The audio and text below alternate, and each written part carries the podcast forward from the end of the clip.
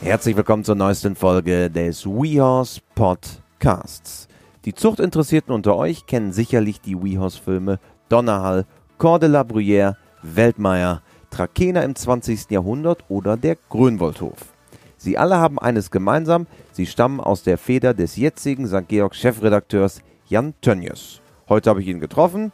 Wir sprechen über die Arbeit als Journalist im Pferdesport, über eine aktuelle Bestandsaufnahme von Reiter Deutschland und über Jans Herzensthema, die Zucht. Bevor wir starten, möchte ich euch allerdings noch einmal auf unsere Facebook-Gruppe hinweisen. Ausbildung von Pferd und Reiter, die Community. Es ist wirklich unglaublich, wie sie in den vergangenen Wochen gewachsen ist. Also schaut unbedingt vorbei. Ausbildung von Pferd und Reiter, die Community.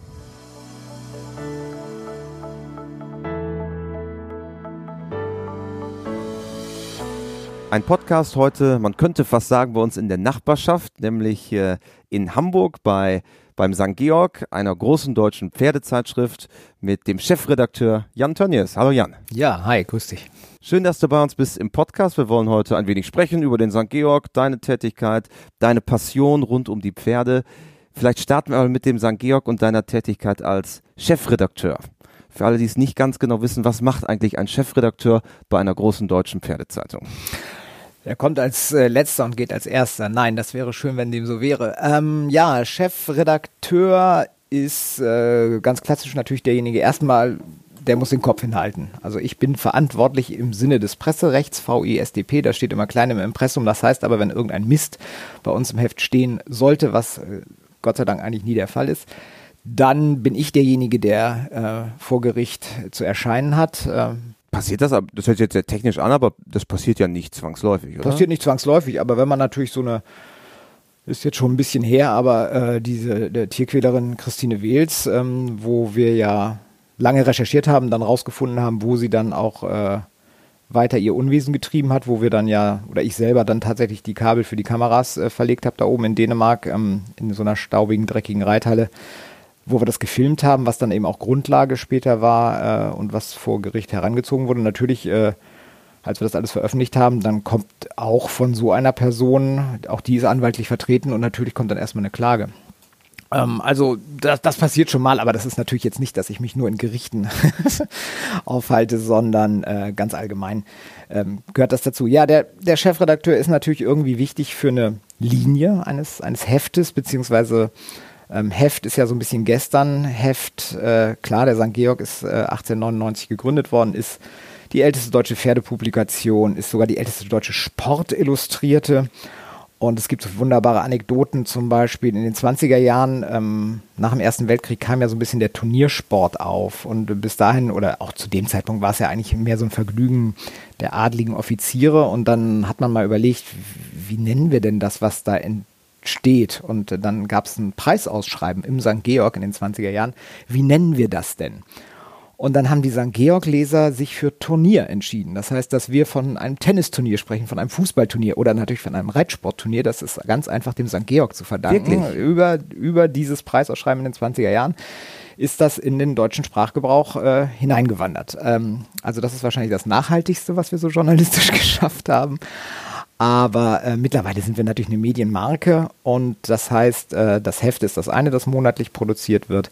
Dann haben wir natürlich die tagesaktuellen äh, Internet-News bei uns auf der Website, ähm, wo eben geguckt wird. Äh, wir haben da äh, das Prinzip, alle machen alles, aber einer muss natürlich sagen, das ist jetzt erstmal wichtiger oder habt ihr das gesehen? Das heißt, man, man, man scannt quasi seine verschiedenen Kanäle, man ist ja auch irgendwie vernetzt. Das heißt, du kriegst hier per WhatsApp mal einen Tipp oder da wird dir mal ein Link geschickt oder oder oder. Und als Chef bist du dann eben derjenige, der das so ein bisschen zu verteilen hat und eben auch Prioritäten setzt. Also das, das eine ist äh, natürlich Inhalt, dafür ist ein Chefredakteur zuständig, aber der ist natürlich auch für Abläufe zuständig und der ist natürlich auch fürs Geld zuständig. Das heißt, ich muss halt auch irgendwann mal sagen, ich sage, okay, jetzt sind eigentlich vier Sachen, die ich super spannend finde, von denen ich denke, die sollten wir sofort aufarbeiten, nachrecherchieren und ins Internet stellen. Aber mein Produktionsmensch äh, steckt mir im Nacken, der sagt, du pass mal auf, die Druckmaschinen für eure ersten Bögen, man muss ja immer in, in Bögen, also 16 Seiten sind ein Bogen, das ist so ein, auf so einer großen Druckmaschine ein ganz wichtiger Ablauf. Äh, ab 17 Uhr muss da was sein und da fehlen noch zwei Seiten. Wie weit seid ihr denn da? Ja, das wird noch Korrektur gelesen. Ja, dann aber mal schnell. Also das heißt, auch da ist man dann so ein bisschen äh, Manager im Sinne von, von Zeit- und Ressourcenmanagement. Ähm, gehört alles dazu. Und das Schöne ist ja, wenn du Journalist bist, ähm, klingt jetzt wahnsinnig pathetisch, aber ich glaube, doch sagen zu können, das lebe ich auch ein bisschen, dann bist du das 24-7. Also entweder bist du das oder nicht. Du bist halt immer neugierig und ähm, so eine Neugierde muss natürlich auch ein Chefredakteur bei allen Sachen, dass er sich auch über Excel-Dateien und über äh, Vertriebszahlen und sonst was äh, schlau machen muss. Das ist das eine, aber natürlich diese Neugierde und natürlich auch der Spaß am, am Thema, also am, am Thema Pferd, aber auch am Thema Berichten und am Thema Neugierde und, und Mitteilen. Das, das muss irgendwie da sein. So würde ich Chefredakteur, glaube ich, definieren. Aber du bist ja nicht seit quasi dem Anbeginn deiner journalistischen Karriere beim St. Georg. Deine Anfänge liegen ja eigentlich ein bisschen anders, nämlich äh, im Radio, glaube ich. Ja, ja gut, also die ganz großen Anfänge, äh, nein, die ganz kleinen Anfänge, das war in den 80er Jahren noch. Ähm, da habe ich als Student beim Oldenburger Pferdezuchtverband gearbeitet. In Fechter. In Fechter, genau. Habe da irgendwie als Pfleger angefangen und habe dann danach äh, sehr schnell im Büro gearbeitet und dann äh, brauchte dieser Verband damals einen neuen Chefredakteur für das Heft, das damals Oldenburger Sportpferd hieß. Und die Verbandszeitung. Hieß, genau, quasi. also das Ding, was da irgendwie an die ganzen Züchter rausging und das, naja, wurde gesagt, Mensch, du studierst doch Germanistik, Anglistik, kannst du dir vorstellen? Ich so, ja, klar, kann ich so. Und dann habe ich da eigentlich angefangen, habe erst, also war nicht gleich Chefredakteur, das hat ein halbes Jahr gedauert oder so, aber dann war das auch ganz gut so. Als Student hatte ich einfach ein monatliches Einkommen dadurch. War natürlich dann auch irgendwie ein bisschen äh, eingebunden. Das war, ich habe in West-Berlin, also West-Berlin damals studiert, das war noch vor dem Mauerfall und das hieß An der natürlich. HU wahrscheinlich.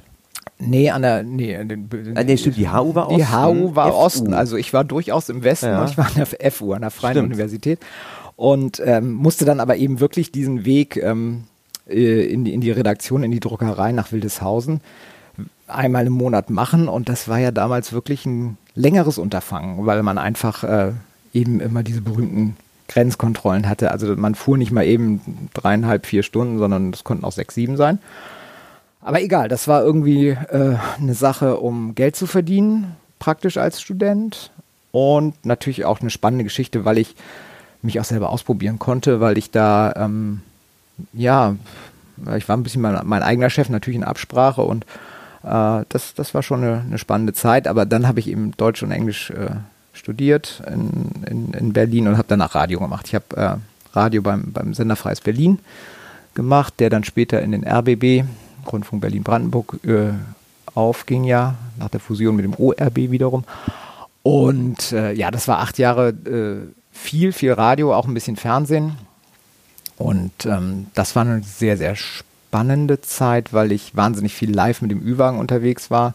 Das ging immer morgens los. Ich hatte oft in dieser Morning Show, die ja im Radio auch so die wichtigste, die Primetime ist, da bin ich einfach losgefahren und habe irre tolle Sachen erleben dürfen. Klingt auch wieder so pathetisch, aber also so, so etwas klingt jetzt banal, aber ich habe einfach mal morgens um 20 vor 7, 6.40 Uhr an der Radnabe von der, von der Quadriga auf dem Brandenburger Tor oben gelehnt, also gelehnt, die, die Radnabe, die ging auf Kopfhöhe los, das Riesending da oben, habe einfach äh, Richtung Osten geguckt und habe einfach den Menschen erzählt, wie die Sonne über äh, unter den Linden da hochging. Da war, wurde das Adlon, wurde rechts, glaube ich, gerade noch gebaut oder war gerade frisch fertig oder so.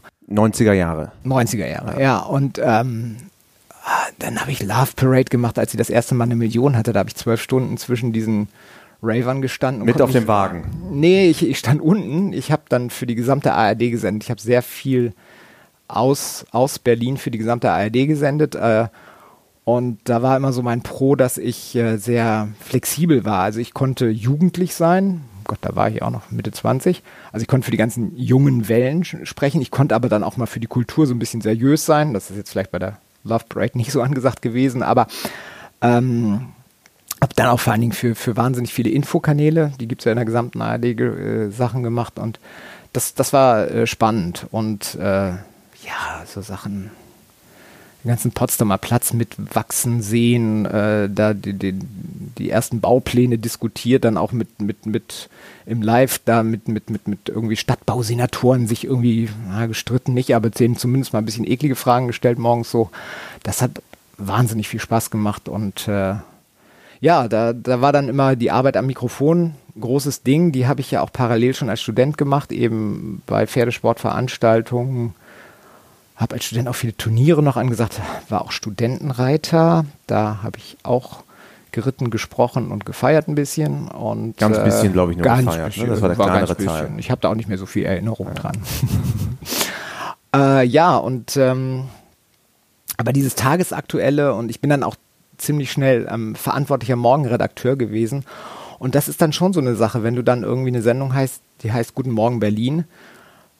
Äh, und du bist derjenige, der einfach sagt, was findest du wichtig von sechs bis zehn in dieser Primetime? Was meinst du, da muss der Hörer oder sollte der Hörer äh, unbedingt äh, wissen? Also welche Mischung, also wie viel Unterhaltendes dabei, wie viel Politisches, wie viel wirklich, äh, was machst du noch an, was tütest du an Live-Interviews ein oder sowas. Also dieses, äh, und dann natürlich so eine wahnsinnig spannende Stadt wie Berlin, wo halt auch immer was los war. Gerade zu der Zeit, ne?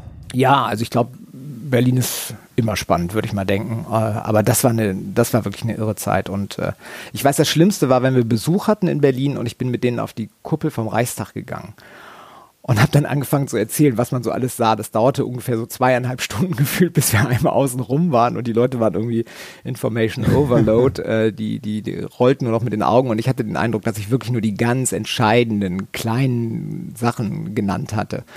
Und äh, ja, also um es zusammenzufassen, ich glaube, das hat mich sehr geprägt, dass ich immer ähm, gesagt habe, das ist, also das ist für mich Journalismus, das ist für mich irgendwie äh, schnell sein, aber trotzdem gründlich und auch dieses öffentlich-rechtliche.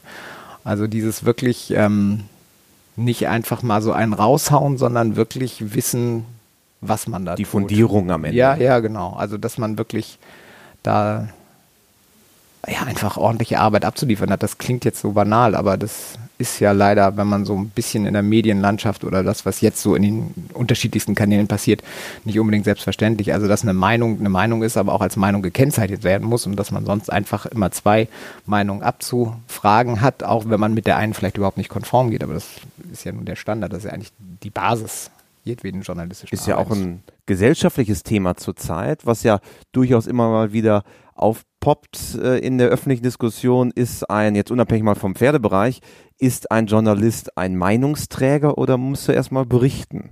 Der muss erstmal berichten.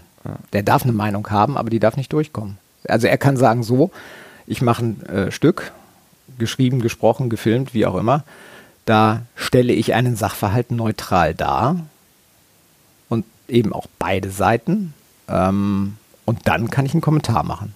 Dann kann ich sagen, so, XY hat eine Meinung und steht mit seinem Namen dazu. Und dann kann ich auch richtig vom Leder lassen. Also natürlich alles im Rahmen dessen, was, was äh, rechtlich irgendwie machbar ist. Aber ähm, das, ist, das ist das zweite Ding. Meinung ja, aber Meinung nur, wenn sie auch als Meinungsartikel oder als Meinungsäußerung klar zu erkennen ist. Wie entstehen Geschichten hier bei euch? Ich meine, damals beim Radio war es sehr viel Tagesaktuelles. Ihr habt eine Zeitschrift, die einmal im Monat rauskommt. Wie sehr ist der Job dann unterschiedlich? Äh, ja, also gut, tagesaktuelles haben wir natürlich auch. Das war für mich auch ein Grund. Ich konnte mir früher eigentlich gar nicht vorstellen, nur Pferde zu machen. Da habe ich immer gedacht, so, oh, ist das nicht ein bisschen eindimensional? Aber äh, ich mein, du bist ja auch wahnsinnig viel unterwegs in dieser Szene. Ähm, das ist ja so facettenreich. Also ich meine, was, was haben wir denn alles? Wir haben Red Carpet, haben wir so ein bisschen. Fangen wir mal mit dem Trivialen an. Also gibt es ja nun auch irgendwie so. Dann gibt es natürlich äh, Sportberichterstattung, 1 zu 0 Berichterstattung. Also der und der hat da und da gewonnen. Dann gibt es ähm, den ganzen Zuchtbereich. Das ist ja irgendwie etwas, was einerseits äh, auch ein Wirtschaftsfaktor ist, das andererseits ein hochemotionales Thema ist. Ähm, dann gibt es äh, so viele Reitweisen. Also St. Georg ist natürlich so ein bisschen das Heft, das äh, auch den Spitzensport begleitet, ich glaube auch kritisch begleitet, aber ähm, es gibt ja auch so viele andere Sachen. Also ähm, die Barockreiter oder alles, was, was, was sich irgendwie auf eine spanische klassisch, das ist ja so ein Riesenbegriff, den wollen wir Die jetzt nicht klassisch diskutieren. Barocken, Ja, gut, wobei dann irgendwie da kann man auch trefflich drüber diskutieren. 100 Jahre.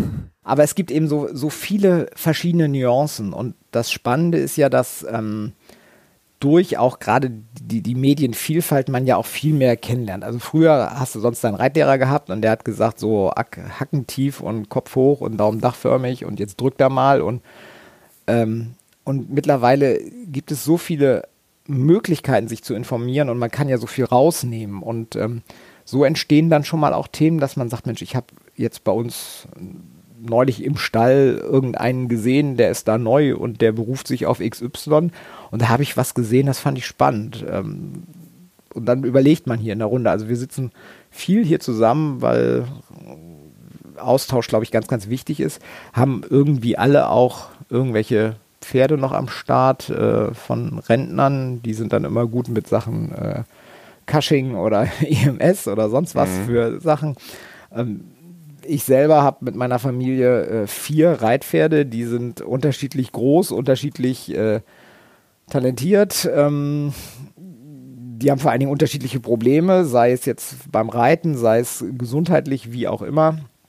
Man ist ja irgendwie, also wenn man in den Stall kommt, das ist das, was ich vorhin gemeint habe, auch mit journalistischer Neugierde. Also ich, ich gehe ja auch in den Stall und, und sehe dann Sachen. Und äh, so, so entstehen dann Themen. Manch ein Thema wäre dann auch lieber an mir vorbeigegangen. Also ich habe selber eine Zuchtstute gehabt, äh, tolles Pferd gewesen, die hat schlimm Hufkrebs gehabt, ganz schlimm und von heute auf morgen und keiner wusste warum und dann haben wir die operiert und haben da jahrelang dran rumgemacht und, und irgendwie, das war ein ganz toughes, tolles Pferd, die hat uns zwei wunderbare äh, Fohlen geschenkt und äh, ist dann leider noch an was anderem eingegangen. Ähm, aber Hufkrebs wäre sonst für mich nie ein Thema gewesen. Also ich wusste, ich habe das mal ge gehört. Ich, ich, aber wenn du das dann jeden Tag irgendwie behandelt hast und dann wieder festgestellt hast, diese Methode hat irgendwie dann doch nicht funktioniert, hast dich wieder schlau gemacht. Und also das ist jetzt so ein, so ein Beispiel. Ich, letztendlich sind das dann im Heft vielleicht zwei Seiten gewesen äh, über so eine OP. Aber also wenn man wach ist und rum guckt und rumhorcht, dann, dann gibt es tatsächlich zu viel Themen. Da gehen also, die Themen nie aus, nö, kann man eigentlich sagen. Nö, also ich meine, äh, klar sage ich auch immer wieder ähm, in der Brigitte-Redaktion und äh, die Kolleginnen und Kollegen nehmen das nicht bitter, wenn ich die jetzt so rauspicke. Ähm, die werden wahrscheinlich auch jedes Mal auf die November-Ausgabe machen, die besten Zimtsterne der Welt, äh, weil das einfach in die Zeit Zieht passt. Dann, ja. Zieht ja, äh, gehört da auch hin. Äh, aber jetzt aktuell, wir haben ähm, Ende September ähm, bereiten wir die November-Ausgabe vor und da haben wir uns wieder mal die Atemwege vorgenommen, weil natürlich jetzt einfach die Saison losgeht. Und dann ist es auch spannend, weil es sich immer weiterentwickelt. Da kommt ein neues Präparat, dann gibt es neue Erfahrungen, dann hat man hier was gehört. Natürlich der ganze Bereich der Alternativmedizin, da gibt es dann immer die, die, die Lager der Tiermediziner, die sagen, oh, oh Blödsinn alles. Dann gibt es die anderen, die nur auf Heilpraktiker schwören. Also und ihr müsst dann den Mittelweg auch so ein bisschen herauskristallisieren. Ja, man muss halt einfach sagen, also da gilt bei uns eigentlich immer so, wer heilt, hat recht. Und ähm, ups, es gibt dann schon so Situationen, ähm, wo man, wo man selber dann irgendwie auch ja eine Erfahrung hatte. Ich habe das auch mal gehabt mit, mit, mit einer Stute, die, die sah irgendwie schlecht aus und dann fragst du dich, wie kommt das? Und dann hast du da irgendwie den, den Schulmediziner, der halt ein sehr guter Tierarzt war, auch der Tierarzt unseres Vertrauens. Und der hat dann gesagt, naja, Zähne haben wir vor vier Wochen gemacht, daran kann es nicht sein. Äh, nimmt eine Blutprobe, sagte, super, nimmt eine Kotprobe, keine Würmer. Pferd sieht aber aus, als wäre es schlimmst verwurmt, sonst was. So, und dann kommt irgendeiner und sagt, ja, du, wir haben da so eine Alternative und die ist da ganz toll und sonst wie was. Und dann denkst du so, hm. Und dann guckst du dein Pferd zwei Wochen lang noch an und das wird immer schlechter und du weißt nicht, was du machen sollst. Und dann rufst du so eine Alternative an. Also so eine Alternative klingt jetzt so despektierlich. Ähm, so hieß die bei uns, die Alternative. Und ähm, stellst dann im Gespräch fest, ach, die hat aber auch mal Tiermedizin studiert, die hat dann nur irgendwie gesagt, es gibt zwischen Himmel und Erde noch andere Bereiche und sich da schlau gemacht. Naja, ich mach's mal kurz, die, die war dann Kinesiologin, hat dann irgendwie Kontakt mit diesem Pferd aufgenommen. Das Pferd hat sich irgendwelche abstrusen ähm, ähm, Globuli gewünscht, äh, hat's bekommen, Einkaufspreis unter 30 Euro und sah nach zwei Wochen wieder perfekt aus. Also, so kann es auch gehen. So kann es auch gehen. Und, und solche Sachen, ja, die bringst du dann hier mit, die erzählst du dann, sagt der Mensch, ja, haben wir hier und ich habe damit Globologie auch die Erfahrung oder wir haben halt eigentlich fast alle auch hier in der Redaktion äh, irgendwelche Kinder und da gehören ja Globuli auch irgendwie dazu, obwohl dann ja natürlich jeder Schulmediziner, der erstmal sagt, naja, Homöopathie, löst das doch mal auf, da findest du ja nichts mehr auf dem Objektträger unter dem Mikroskop, da ist nichts drin, das ist alles Blödsinn, das Placebo. ist alles Placebo, genau. wo ich immer noch auf den Wissenschaftler warte, der mir erläutert, wie äh, ein Placebo-Effekt bei einem Pferd funktioniert. Also wenn ich dem da fünf Globuli unter sein Mesh tue, dann äh, muss ich dann offensichtlich ja sehr viel Placebo auf den ähm, rüberbeamen, senden, wie auch immer, damit das dann ankommt. Aber naja, also wie gesagt, wir, wir sprechen viel und natürlich auch, wenn du unterwegs bist auf Veranstaltungen, ähm, auf Körungen sitzt, äh, auf Tribünen, dann hörst du hier mal, da mal, du kommst ins Gespräch, auf Turnieren natürlich. Ähm, immer wieder äh, äh, kommt man ins Gespräch, hört was, natürlich auch auf Messen, siehst du dann viel. Äh, und natürlich, da sind wir wieder bei den neuen Medien, klar. Ich meine, gib doch mal Pferd bei YouTube ein, da gibt es ja nun irgendwie auch alles. 500 Millionen. Äh, natürlich, eigentlich, eigentlich gibt es nur WeHorse, ist ja auch klar. Aber, sehr gut, sehr ja, gut. So. Aber ähm, ja, und ähm, also tatsächlich haben wir eigentlich noch nie das Problem gehabt, dass wir bei so einer Monatsbesprechung eines Heftes gesagt haben, so, oh Gott, wie kriegen wir jetzt denn dieses Heft voll, sondern wie lass, was, was lassen wir weg, äh, wo, wo reduzieren wir uns ein bisschen, wo stellen wir fest, Mensch, das ist ja zu groß gedacht von uns, das sind eigentlich zwei Themenblöcke, dann nehmen wir lieber den raus und recherchieren den nochmal und packen den vielleicht in eine andere Jahreszeit, wo es besser passt oder so weiter. Also man hat quasi auch so einen Fundus so ein bisschen, den man hier Ja, naja, der Fundus ist eigentlich ehrlich mehr so der, der, der allgemeine Wissensschatz. Also, dass wir wirklich, ähm, ich habe mal angefangen, so ein paar Sachen, auch wenn, wenn freie Mitarbeiter mir was angeboten haben, dann sagst du, ja, schicken Sie doch mal. Oh, und dann liegen die hier und dann, eben weil wir dann so viele eigene Themen haben und dann sagst du irgendwie, oh Gott, oh Gott, das müssen wir jetzt aber auch mal langsam irgendwie ins Heft machen. Der Mensch, der, der, der lebt ja davon, dass er das auch bezahlt kriegt, was er geschrieben hat. Und also, ähm, so richtig, dass wir hier sagen, wir, wir wissen nicht, was wir machen sollen. Also ich glaube, dafür ist das Thema Pferd einfach doch wirklich zu komplex. Du hast ja eben schon mal diesen Tierquälereifall beispielsweise mhm. angesprochen. Wie landet dann so eine brisante Story bei euch? Hat man dann Neudeutsch Whistleblower, die irgendwo einem Tipp zuschustern? Wie funktioniert das? Weil ihr habt ja nicht nur als Ratgeberthemen, sondern diese Tierquälerei-Geschichte war ja auch schon in den Medien recht präsent. Wie, wie landet das bei dir dann auf dem Tisch? Ähm, das läuft, ja, also Whistleblower ist natürlich, wow, klingt cool, ja, wir haben da ja. so unsere Whistleblower am Start, ja. Ähm, das war schon so, dass da Leute, also jetzt konkret Christine Wehls, das waren Menschen, die ähm, geschockt waren, weil die ja hier auch im Hamburger Raum zunächst war und die hatten das heimlich gefilmt. Und irgendwie hatten die sich ausgetauscht und irgendwie hat einer in der Stallgemeinschaft gesagt, Mensch, da fahr doch mal zum St. Georg, warum auch immer. Also wahrscheinlich, weil wir hier in Hamburg die große überregionale Zeitung waren. Ähm, und ähm, dann haben die Menschen natürlich auch gemerkt, okay, diese Marke St. Georg, die hat eine Haltung, die hat das auch durchgezogen. Also äh, und, und dann kommen schon mal öfter per E-Mail irgendwelche Hinweise. Also wir haben auch genug Sachen, wo man dann sagt, okay, das riecht jetzt ein bisschen nach persönlichem Rachefeldzug von irgendwelchen Leuten. Ähm, ganz klar, wenn die Leute sich nicht zu erkennen geben, wenn die sagen, ich, ich bin aber anonym, ich kann mich, kann meinen Namen nicht sagen, dann schreibt man ihm, das gibt ja den Quellenschutz, also ich kann als Journalist ja durchaus äh, vor Gericht sagen, ich weiß genau, wer das ist. Ich habe auch eine eidesstattliche Versicherung von demjenigen, aber seine Person gebe ich hier nicht preis. Das ist ja kein Problem. Wenn Leute darauf sich nicht einlassen, dann ist die Geschichte tot. Auch wenn sie vielleicht sogar ganz äh, spannend klingt oder so, dann ähm, oder oder was heißt spannend? Spannend im Sinne von äh, da ist etwas, dem man wirklich journalistisch nachgehen sollte, das publiziert gehört, das abgestellt gehört. Aber wenn es denn wirklich äh, so ist, dass wir das nicht verifizieren können, wer uns da den Tipp gibt, dann, ähm, dann ist die Geschichte leider tot man merkt sich dann vielleicht so den Namen oder, oder, oder den Ort. Manchmal wird auch gar kein Name genannt, äh, wenn es jetzt irgendwie da um irgendwelchen Schindluder geht. Ähm, und dann ist man so ein bisschen hellhöriger, wenn man mal so einen Halbsatz hier hört und einen Halbsatz da. Und, und dann kann das auch mal ein Jahr dauern, bis man dann vielleicht äh, einen neuen Ansatz hat. Also, aber, aber wie gesagt, also goldene Regel, derjenige, der uns eine Information gibt, der kann anonym bleiben, aber wir müssen wissen, wer es ist. Sonst geht es nicht. Wenn wir jetzt mal bei dem Tierquälereifall bleiben, dann habt ihr identifiziert, oder du mit deinem Team zusammen, ihr habt identifiziert, okay, da ist was Wahres dran, lass uns der Sache mal nachgehen. Ruft man die Person dann an? Seid ihr hingefahren? Weil du sagtest gerade, ja, wir haben so ein bisschen die Kameras selber versteckt in der Reithalle. Ja, ja, also das war, äh, also das war ein Riesending. Also die, da war es ganz einfach. Äh, wir haben Videomaterial gekriegt, das war absolut schockierend. Das war wirklich ein, ein fürchterliches Gequäle von, vor allem von so einer Fuchsstute. Äh, da haben wir auch viel gelernt. Also es reicht nicht, wenn man vor Gericht aussagt, ähm, die hat da jeden Tag drauf rumgehauen und das Pferd hat immer aus dem Maul geblutet, sondern man muss sagen, am 17. März hat sie von 16.35 Uhr bis 16.42 Uhr mit der Gerte, mit dem Knauf auf den Kopf und auf das Auge des Pferdes geschlagen und das haben und, wir. Und hier, hier, sind die Belege quasi. Hier sind die Bilder und das haben wir gesehen und wir sind erstens, zweitens, drittens, viertens so. Also das, das, wasserdicht muss es am Ende sein. Das muss wasserdicht sein, so. Also auch wenn man Videomaterial sieht, wo man sagt, das ist ja nun unzweifelhaft die besagte Person, die da irgendwie beschuldigt ist.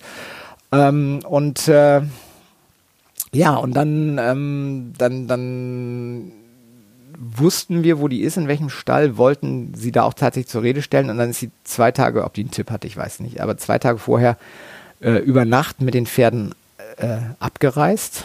Also äh, gerüchteweise auch ohne jemals da Geld bezahlt zu haben. Deswegen wohl auch nachts. Ähm, und dann war die erstmal von der Bildfläche verschwunden. Und dann bekamen wir einen Tipp aus Schleswig-Holstein, die sei jetzt äh, nördlich der Grenze in Dänemark zugange. Und ähm, so sind wir dann dahin und haben dann wieder festgestellt, also die Pferde kannten wir jetzt ja schon, wie die aussahen. Und das war dann ganz eindeutig. Und dieser Betreiber dieses Hofes äh, hatte der irgendwie ein paar Boxen vermietet. Ich glaube, das ist wirklich jetzt schon boah, lange her. Aber ich glaube, es war auch da, dass dann wieder kein Geld kam. Also das ist jetzt, meistens sind ja irgendwie solche Aspekte spielen auch eine Rolle. Also die Leute sind jetzt nicht nur Gutmenschen und sagen, ah, lieber guter Journalist, sei doch mal ein bisschen investigativ. Das ist doch schrecklich, was hier passiert, sondern eigentlich sagen die Scheiße, pardon, ich kriege mein Geld nicht und die macht schlimme Sachen. Jetzt äh, versuchen also auch so ein bisschen eine eigene Agenda ist schon manchmal mit drin. Also das muss man immer, muss man immer im Hinterkopf haben. Also durch die Welt zu gehen und zu sagen, ach, alle Menschen sind gut und alle Menschen wollen lieb zum Pferd sein und alle Menschen äh, finden das auch ganz toll, was du journalistisch machst und äh, geben dir deswegen die Informationen. Also wenn du so naiv bist, dann bist du vielleicht ganz glücklich mit dir selbst, aber ich glaube, dann belügt man sich. Mhm. Und merkt man dann dann auch, dass andere da dran sind oder hält man alles zurück und dann ist der Moment in Anführungsstrichen Breaking News und dann geht's geht's raus? Also das das hält man dann schon zurück. Also so eine Geschichte ist klar, ähm, dass äh, dass man da auf jeden Fall irgendwie äh, auch äh, was das Publizieren anbelangt ähm, äh, ja, das ist ja eine Story, klar, ich meine, davon, davon lebt man ja auch. Also wir leben nicht davon, Sensationsjournalismus zu machen, aber wenn man mal eine Sensation hat, dann geht man damit auch so um. Plus äh, auch da, also bevor man sowas veröffentlicht, äh, dann haben wir einen Hausjuristen und dann hat man einen wunderbaren Text geschrieben, findet man selber und dann kriegt man den zurück, sagt, das geht nicht, das geht nicht, das geht nicht, das geht nicht, das geht nicht, das sollten Sie überlegen, das müssen Sie umformulieren, das geht so gar nicht dann schreibt man das nochmal neu und so weiter. Also, weil man eben ja juristisch korrekt sein muss bei allem. Und ähm, ja, und dann, dann hat man die, die Geschichte. Äh, was anderes ist es natürlich, wenn man irgendwie äh, ja, wenn man einfach schnell ist. Das ist jetzt im Internet. Also konkretes Beispiel ähm, war jetzt in Rotterdam bei den Europameisterschaften als äh, Charlotte Dujardin da wegen des Blutes äh, an der linken Flanke des Pferdes äh, Freestyle dann aus der Wertung genommen wurde. Also für alle, die es nicht wissen, bei den Europameisterschaften im Dressurreit in Rotterdam, die britische Reiterin Charlotte Dujardin wurde quasi abgeklingelt Nee, abgeklingelt nicht. Oder also es ist ja so, die ist fertig geritten, die hatte ein, ein, ein, ein Ergebnis von über 81 Prozent, die wäre damit zweite hinter Isabel Wert gewesen und sie war letzte Reiterin, also damit hätte sie quasi das zweitbeste Ergebnis in diesem Teamwettbewerb, dem Grand Prix gehabt. Aber es ist ja regulär jetzt so, dass der Weltreiterverband, die FII, eine Regel hat, dass jeder, ähm, jedes Pferd, das äh, das Prüfungsviereck oder den Parcours verlässt, wird nochmal von einem Steward ähm, so einem weißen Handschuh auch an, an Flanke und sowas abgerieben und wenn dann irgendwo Blut zu finden genau. ist. Das ist der Punkt. Also deswegen, es gab ein Ergebnis. Die Briten hätten damit die Silbermedaille gewonnen ähm, und die Holländer hatten die Bronzemedaille, Deutschland die Goldmedaille. Das stand auch schon alles im Stadion und auf einmal flupp war das weg und dann ähm, war auf einmal äh, Aufregung und ja und wie und dann stand dann Klassiker, alle auf einmal auf ihren Smartphones zugange, dann ging, ist das WLAN zusammengebrochen. Also dann hatte man überhaupt keine Ergebnisse, dann kam irgendwann auf der Tafel äh, Charlie Dujardin äh, eliminated. Dann wusste auch wieder keiner, was war und so weiter. Und da muss man dann schnell sein. Und da äh, kam dann erstmal Blut. So, Blut darf nicht sein, klar, weiß man, aber wo Blut? Also Blut kann Maul sein oder Flanke. Ähm, da gab es dann erst eine holländische Website, die schrieb Maul. Mittlerweile hast du dann aber natürlich mit deinem Fotografen gesprochen. Ähm, der guckt dann ganz schnell die ganzen Bilder durch, sagt, das ist hier, die schäumt die ganze Zeit weiß. Also Maul mhm. kann es eigentlich nicht sein.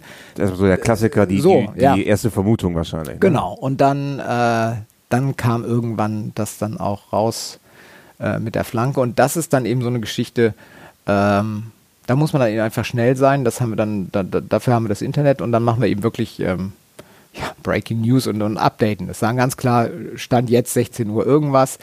Äh, das und das ist äh, äh, passiert, das ist hier der Stand. Also wir können dann nur auch das berichten. Live-Ticker quasi. So ein Live-Ticker, genau, dass man sagt, ich bin hier, ich versuche alles rauszukriegen, aber ich teile euch jetzt erstmal ganz schnell den Stand mit, das sind drei Sätze. Mhm. Und so, das ist passiert. Und dann, ja, und dann geht's schon los. Ähm, Maul. Hm das, das, ist quasi jetzt ein Beispiel gewesen, wo man sagt, Recherche war dann eigentlich zu sagen, Moment, wenn Maul, dann rosa Schaum. Rosa Schaum habe ich nicht gesehen, vielleicht von der anderen Seite. Fotografen gucken, nee, nur weißer Schaum, also Maul unwahrscheinlich. So, dann hatten die Kollegen aus Holland das gepostet, dann kannst du sagen, okay, Update, Holland behauptet, wir recherchieren weiter. So, zack. Und dann kam irgendwann dann relativ schnell raus, dass es die Flanke war. Und ähm, ja, da muss man dann einfach schnell sein, muss unemotional sein, trotzdem. Und ich meine, eine Olympiasiegerin, die wegen Blut am Pferd äh, eliminiert wird, das ist ja schon. Gibt es auch nicht alle Tage. Nö, das ist ja schon mal was, was äh, berichtenswert ist. Und ähm, ja, und dann, dann, wie gesagt, dann kann man sich überlegen, muss man das jetzt noch, muss man dazu noch einen Kommentar schreiben? Also habe ich mich gegen entschieden, weil irgendwie ähm, das war nun einfach passiert, wobei ich nicht sage, das darf passieren, ich sage, das darf nicht passieren. Ähm, nun haben wir aber natürlich, und das ist natürlich auch Teil unseres Jobs, während, während der Europameisterschaften äh, guckst du immer wieder beim Training morgens am, am Dressurviereck oder auch beim Springreiten ähm, zu und äh, nicht um die da irgendwie zu beobachten, sondern für mich sind das die, die großartigsten Momente eigentlich, weil man da unwahrscheinlich viel sehen und lernen kann wiederum, wie, wie Leute mit ihren Pferden umgehen und mit den unterschiedlichen Charakteren. Und da, da, da, da, war das jetzt nie, dass man gesagt hat, Mensch, und die, die, die Dujardin, was macht die denn da mit dem armen Pferd oder so? Überhaupt nicht. Ähm, tatsächlich ist das, also diese, diese Momente am Abreiteplatz, ähm, die, die finde ich immer besonders auf den großen Turnieren. Ähm, Beispiel jetzt aus dem Springlager ist für mich Steve Gerdard mit, mit Bianca, mit dieser Stute. Ein geniales Springpferd, ein super schwieriges Pferd, hochsensibel. Und wie Steve das schafft, sich nur auf diese Stute zu fokussieren und alles andere ausblendet, also so weit ausblendet, dass er natürlich noch weiß, wo er hinreiten kann mit ihr und wo sie sich vielleicht wohlfühlt und nicht. Und wie er dieses, dieses geniale Pferd, also Genie und Wahnsinn ist immer auch so ein blöder Spruch, aber bei der trifft er nun wirklich mal zu. Und wie, die, wie der das schafft, der das Selbstvertrauen und die Ruhe zu geben und, und wie, die, wie er dann auch mit kniffligen Situationen im Parcours teilweise zurechtkommt, es ist für mich faszinierend. Und, und also dafür stehe ich ehrlich gesagt viel lieber am breiten Platz, als zu gucken, ob die da irgendwelchen Mist machen, den man vielleicht nicht so unbedingt haben möchte. Nun bist du ja auch ein Mann mit einer klaren Haltung, wenn ich es mal sagen darf.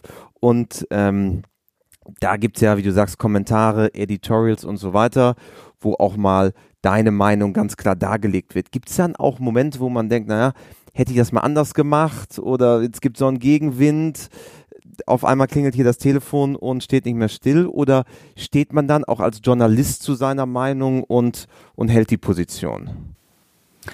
Ja, also ähm, auf jeden Fall halte ich meine Position. Ich bin bestimmt nicht unbelehrbar und ich sage auch jedem, wenn ich was Falsches berichtet habe oder wenn ich äh, einen Kommentar auf einer falschen Wahrnehmung meinerseits äh, habe fußen lassen, dann bin ich der Letzte, der nicht sagt, äh, Entschuldigung, ich habe da wirklich Mist geschrieben. Ist noch nicht vorgekommen, aber also ich finde, man muss sich schon, wenn man, wenn man eine Meinung hat und die auch deutlich macht, dann muss man die auch pointiert auf den Punkt bringen, da habe ich auch kein Problem damit. Dann muss man aber natürlich auch, wenn man da falsch liegt, genauso sagen, äh, Entschuldigung, das war richtig großer Mist. Wie gesagt, ist noch nicht äh, vorgekommen. Gibt bestimmt genug Leute, die sagen, oh, der Tönnies da, da vorne wieder Blödsinn geschrieben. Dann ist das so, kann ich mit leben. Ähm, entscheidend ist wirklich da auch wieder, ähm, was hier auch äh, als Rückhalt äh, der, im ganzen Redaktionsteam ist. Also es ist jetzt nicht, dass ich ein Editorial schreibe und dann äh, ist das quasi gesetzt, sondern da sage ich auch so, ähm, wenn ihr da irgendwie Bauchschmerzen habt oder wenn ihr sagt, ich bin da zu krass oder vielleicht auch zu soft, kann ja auch sein, dann sagt mir das. Also da, da unterhalten wir uns drüber.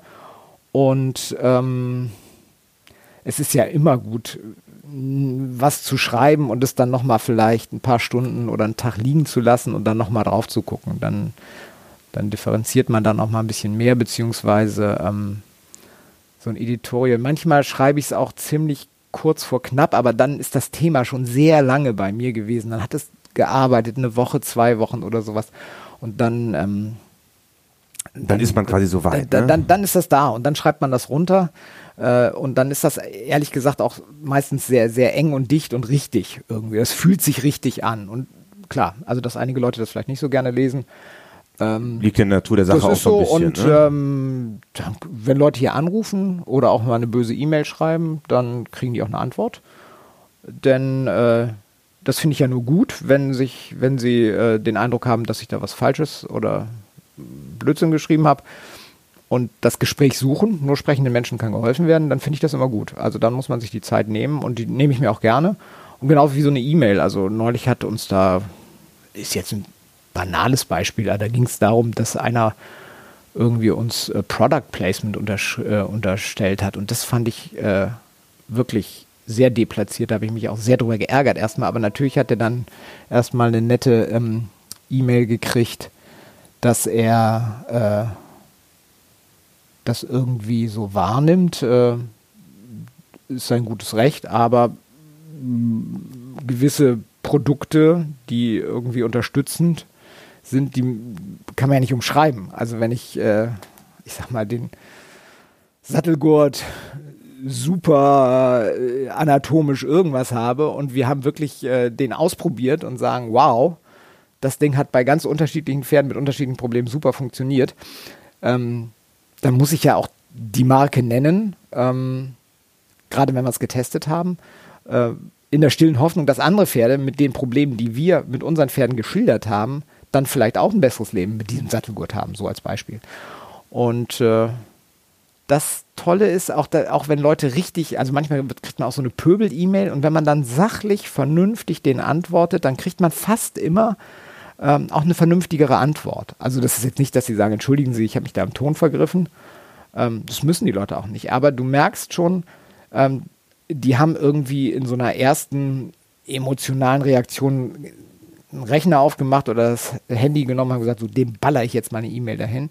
Aber das ist ja gut, dann haben sie sich mit dem auseinandergesetzt, was ich ja auch für auseinandersetzungswürdig befunden habe. Sie sind zu einem anderen Schluss gekommen und sie suchen das Gespräch. Alles gut. Was ja dann auch in Ordnung ist. In dem, ja, natürlich, klar, Fall. klar. Also schlimmer wäre es ja, wenn man schreibt und schreibt und schreibt und man kriegt nie eine Reaktion. Also man freut sich natürlich auch über Lob, klar, logisch. Ähm, wer tut das nicht? Aber ähm, also ich finde das wichtig, dass man, dass man immer, ja, wir sind in einem Kommunikationsunternehmen und da muss man Kommunikation natürlich auch eins zu eins mit dem einzelnen Leser, User, wie auch immer haben. Nun bist du auf vielen Veranstaltungen unterwegs, äh, Europameisterschaft in Rotterdam, Springen und Dressur, Lohmühlen hier quasi vor der Haustür bei den Vielseitigkeitsreitern. Wie siehst du denn den aktuellen Stand der deutschen Reiterei, die Sportarten, die so in der Öffentlichkeit sind? Jetzt war das Bundeschampionat gerade, wo auch viel darüber diskutiert wurde so ein bisschen Quo Vadis Turniersport. Wie siehst du denn den aktuellen Stand? Tja, das ist ja ein, eine sehr große Gemengelage. Das eine ist ja der Spitzensport. Da kann man natürlich sagen, okay, in der Dressur ist Deutschland mittlerweile sowas von vor allen anderen wieder, wie ich finde, auch mit, mit tollen, toll reitenden, fast ja nur Frauen die wirklich alle super Beispiele sind für, für, für schönes Reiten, für ordentliches Trainieren und für einen fairen Umgang mit dem Pferd. Also alles das, was vielleicht vor 10, 15 Jahren mal so ein bisschen auf der Kippe stand im internationalen Dressursport, wobei immer nur so geritten wird, wie gerichtet wird. Das darf man ja auch nicht vergessen. Ähm, gut, im Springen ist es so ein bisschen dünn gewesen. Da hatten wir nun Christian Ahlmann und äh, Daniel Deusser, die eben nach äh, Rio, nach den Olympischen Spielen 2016 erstmal gesagt haben, die ähm, Athletenvereinbarung mit der FN, der Deutschen Reiterlichen Vereinigung, wollen wir so nicht mehr unterschreiben. Die haben gefehlt. Ich meine, die sind beides Top 10, Top 20 Reiter in der Weltrangliste.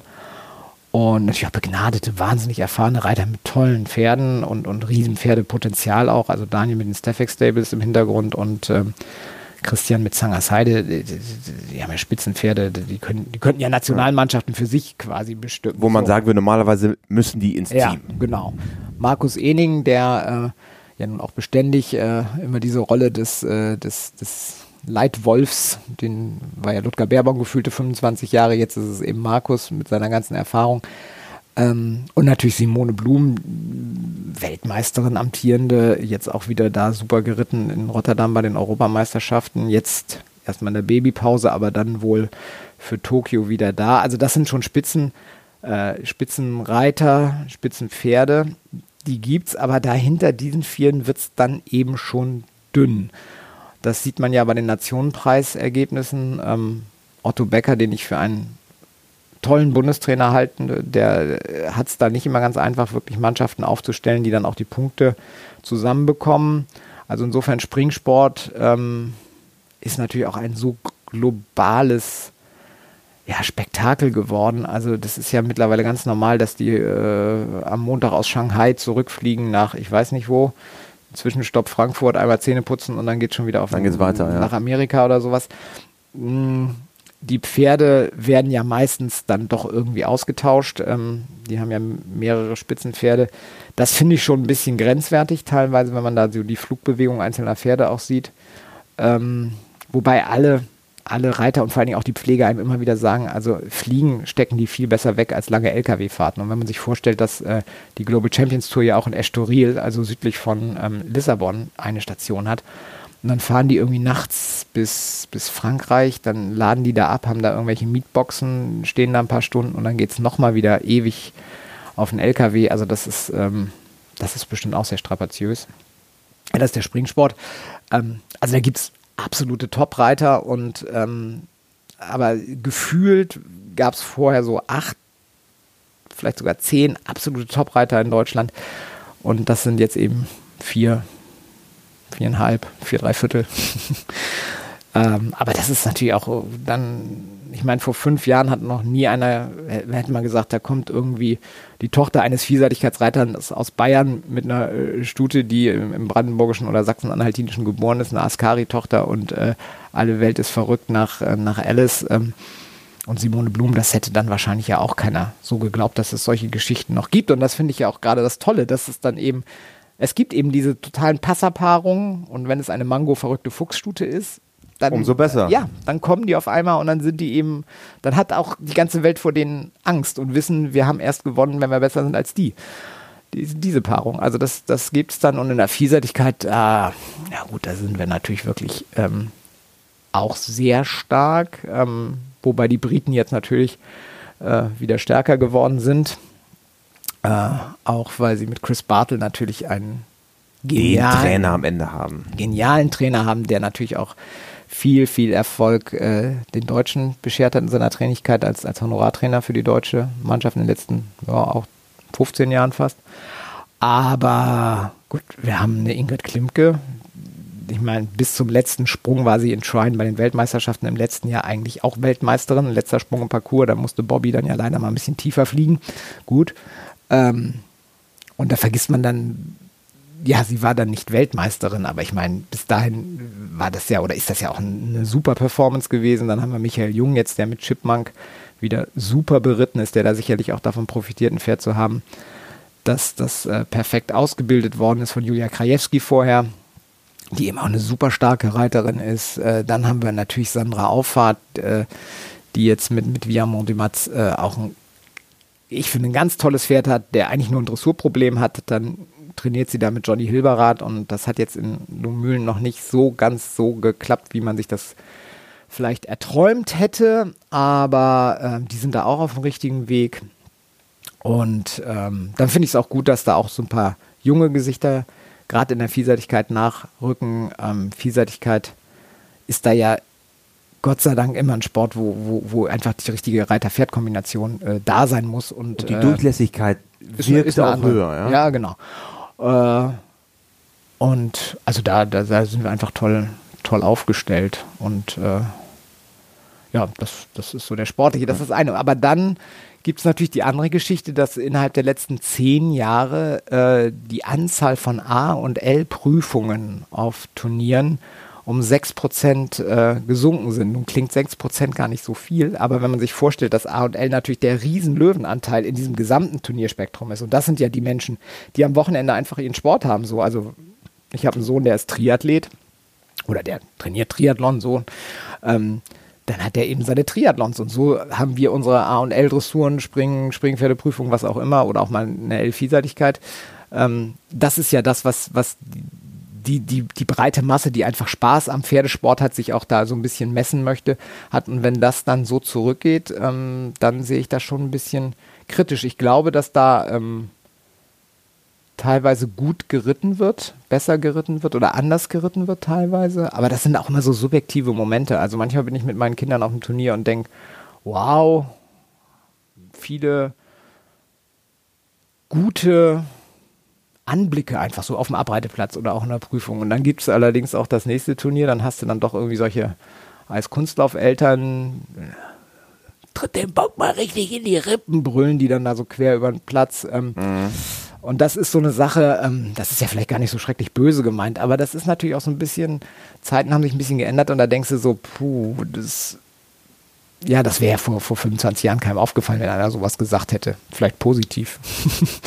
und äh, da hat sich was verändert. Also, dass, dass da in A und L so, so viel weggebrochen ist und das ja auch immer schwieriger wird, ähm, Turnierveranstalter zu finden. Also, das, das finde ich eigentlich so schade. Es gibt ähm, teilweise so tolle Turniere in diesem Bereich bis von A bis M oder so, wo die Leute, ähm, ja, wie, wie, wie ich das von zu Hause auch noch kenne, als ich irgendwie da in Norddeutschland groß geworden bin, ähm, wo die Muttis dann da irgendwie noch äh, Frikadellen braten und Kuchen backen höchst und passioniert. So, genau. Und das finde ich toll, weil das gehört für mich so ein bisschen dazu. Aber äh, dem muss man ja ganz ehrlich sein, gibt es dann auch die andere Sache, dass Leute aus dem eigenen Verein, aus dem eigenen Stall sich auf dem Turnier fast nicht grüßen, weil sie sich gegenseitig die äh, Butter nicht aufs Brot gönnen. Und das finde ich einfach schade. Also äh, Reiten ist ist immer ein Einzelsport, wo es zwar Mannschaftsentscheidungen gibt, aber die basieren ja wiederum auch nur auf Einzelleistungen. Aber ähm, das finde ich ein bisschen schade, wenn das so ein bisschen auf der Strecke bleibt, weil irgendwie ähm, so ein bisschen dieses Gemeinsame und Spaß haben und ähm, also ich weiß, meine älteste Tochter hat sich mal wahnsinnig geärgert. Da war sie noch klein. Ähm, da, da, war das in irgendwie, ich glaube, eine E-Dressur oder so, nicht so, so toll gelaufen.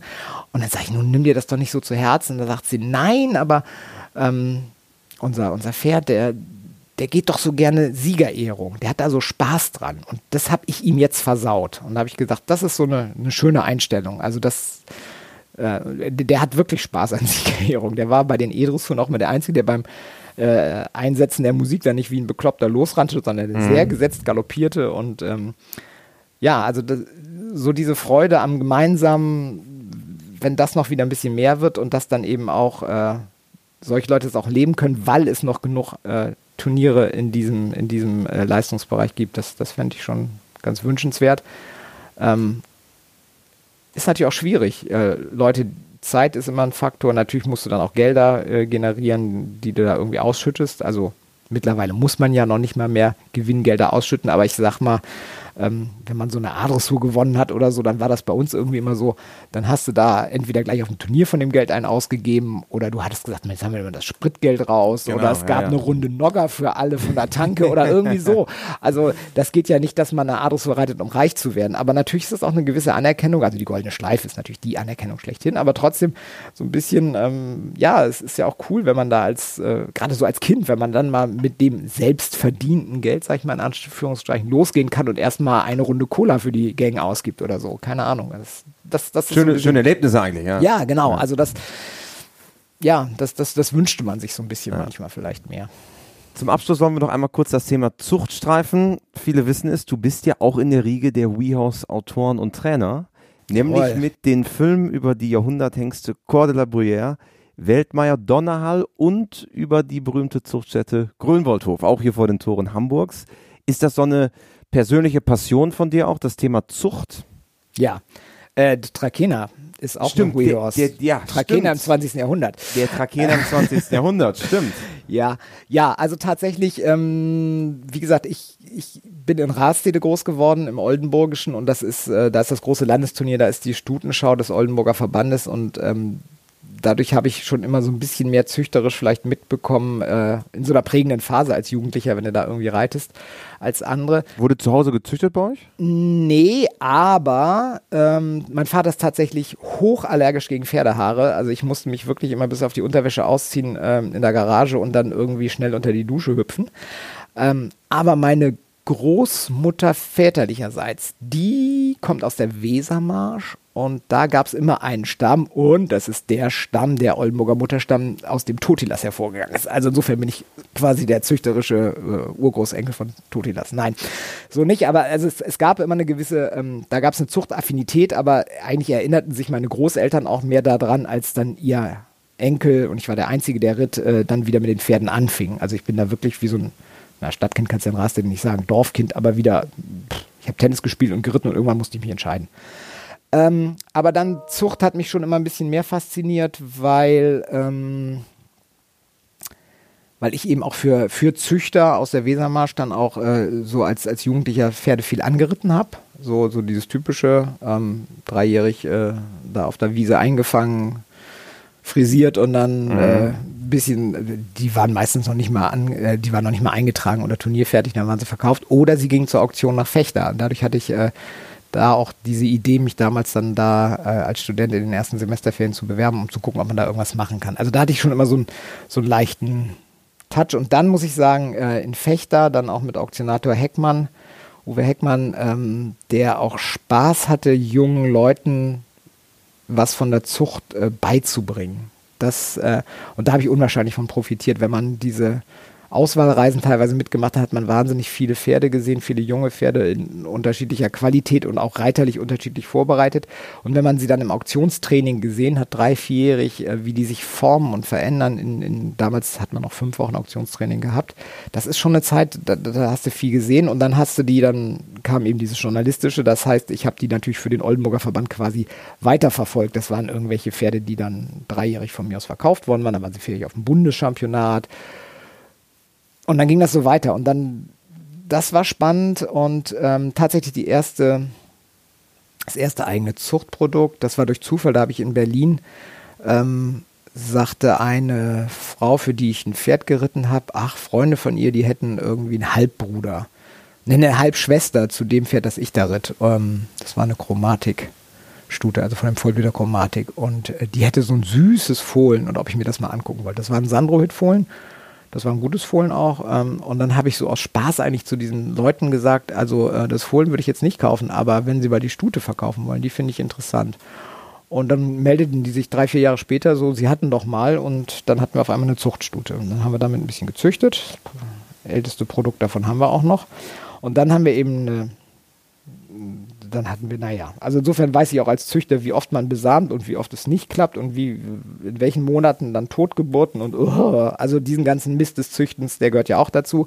Der Züchter ist ja der eigentliche Sponsor des Sports. Ähm, das hat, haben wir auch alles durchgemacht und ähm, ja, dann bin ich natürlich auch durch dieses Ansagen, was dann in Fechter losging, dann habe ich diese Althengsparaden in Oldenburg gemacht und äh, dann eben auch diese ganzen Chörjahrgänge, also was weiß ich, ein Rubin Royal, der jetzt ja nun auch so eine Legende ist, oder, oder, oder Donnerhall habe ich auch ein paar Mal noch angesagt.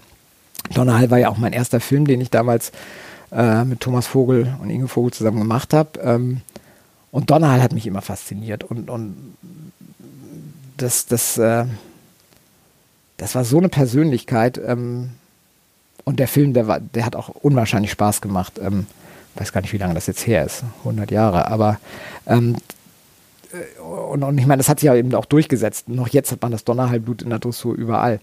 Ähm, mich haben aber auch Springpferde genauso fasziniert. Ähm, oder auch zum Beispiel für den Cordelabrière-Film, den alten, ich glaube damals 28 Jahre alten Cordelabrière, der hatte kaum noch Zähne im Maul, äh, dann noch aufs Paddock zu führen, äh, diesen, diese, dieses, diese Legende und der war schon so ein bisschen wie so alte Pferde, die können ja so ein bisschen introvertiert, also ich will nicht sagen ängstlich, aber so ein bisschen vorsichtig Zurückgezogen. sein. Ja, weil er einfach wusste, ich bin jetzt, bin schon so ein Opa und so. Aber trotzdem hatte dieses Pferd eine Aura und wir hatten noch nicht mal das beste Wetter, als wir den an dem Tag in Nordfriesland gefilmt haben. Aber also das sind so Momente, die, die vergisst du nicht. Das, das, das ist toll. Und ähm, ja, und so, so ist diese Zuchtgeschichte ähm, einerseits äh, selbst gelebt, also alles, was wir haben, also oder vier Pferde haben wir, drei davon sind selbst gezüchtet. Ähm, das, ja, das ist, das ist einfach was anderes. Äh, und gleichzeitig natürlich auch zu sehen, wie die Zucht sich ja wahnsinnig weiterentwickelt. Ähm, Globalisiert auch, ne? ja, und, und, auch die Qualität der Pferde, also was da alles, ähm, also was, was, was wir damals vor, vor 25, 30 Jahren, was da wirklich ein Sensationspferd von der Bewegung gewesen wäre, ja, das ist jetzt so ein ländliches älteres Hufpferd, sage ich jetzt mal etwas salopp ausgedrückt, ja. Und, und klar, springen die Globalisierung, ähm, die berühmten Fernsehhengste, die man da, da immer sieht ähm, und die Nachkommen, ähm, äh, die ja nun auch wirklich äh, ja, sensationell sind. Also von Bianca habe ich ja vorhin schon ein bisschen geschwärmt. Ähm, gibt so viele, so viele tolle Pferde. Oder auch Ascari. Also Ascari habe ich auch mal angesagt.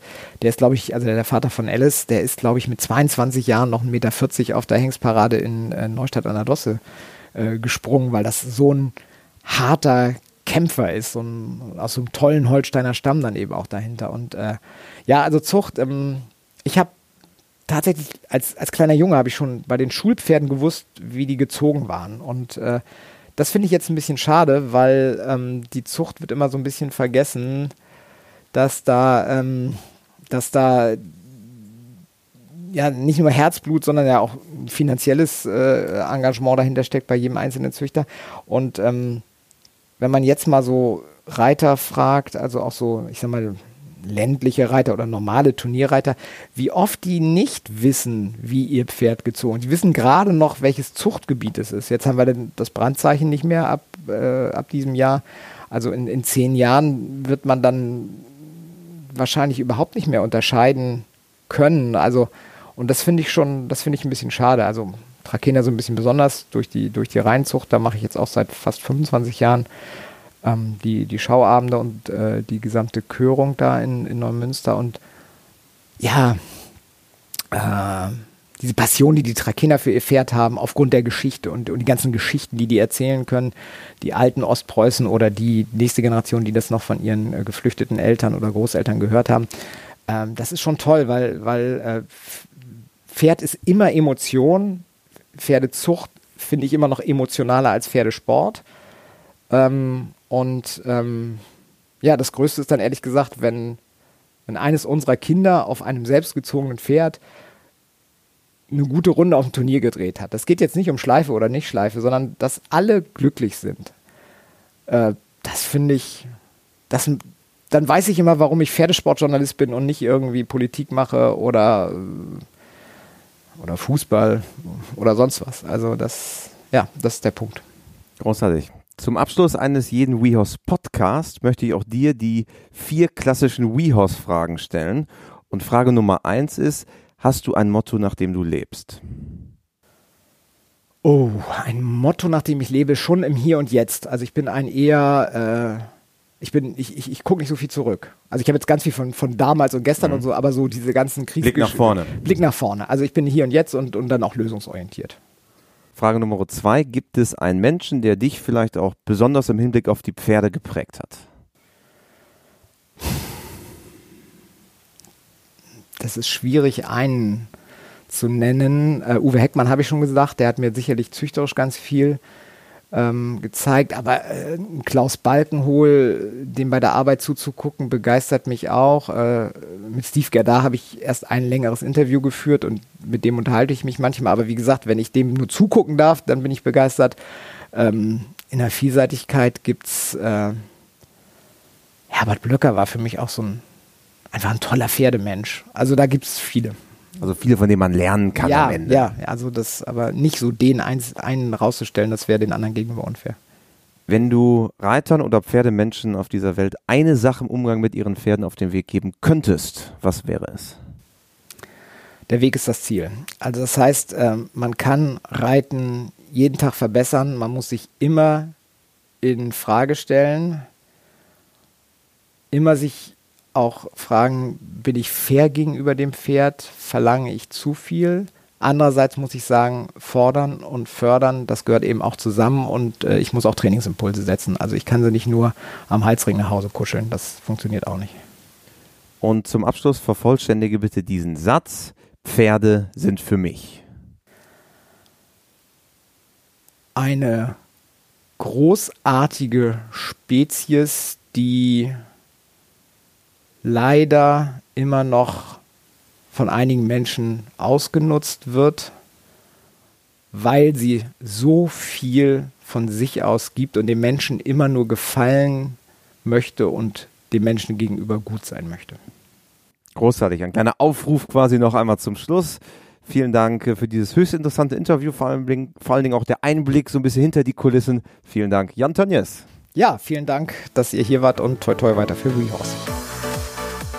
Die Filme über Donnerhall, Corde la Bruyère, die Trakehner, Weltmeier, den Grönwoldhof und vieles mehr gibt es für alle WeHorse-User zum Streamen ab 14,90 Euro im Monat. Danke fürs Zuhören und bis zum nächsten Mal beim WeHorse Podcast.